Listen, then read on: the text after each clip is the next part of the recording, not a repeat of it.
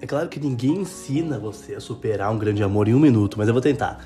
Primeiramente, você tem que entender que se aquilo é um fim definitivo, você precisa se afastar de todas as coisas que possam trazer gatilhos de lembrança para você. Porque com o tempo a lembrança vai ficar mais leve, mas no primeiro momento, a memória afetiva, ela sempre vai jogar você para uma situação de dor, para uma situação de culpa, de arrependimento, de saudade, de falta. Então se afasta um pouco daquilo, preenche o seu tempo com objetivos bons para você, preenche o seu tempo com aquela rede de amparo que você tem, seus amigos, a sua família. Procura novas atividades que você possa né, colocar ali na sua rotina. Faz uma atividade física, faz uma caminhada, faz uma trilha na natureza, tire fotos de outros lugares, escreva o que você está sentindo, converse com alguém, coloque para fora, exponha isso, né? externalize isso e tente pensar o mínimo possível naquela pessoa, porque com o tempo isso vai ficando mais leve e mais fácil e de repente você vai pensar e vai ficar até tudo bem.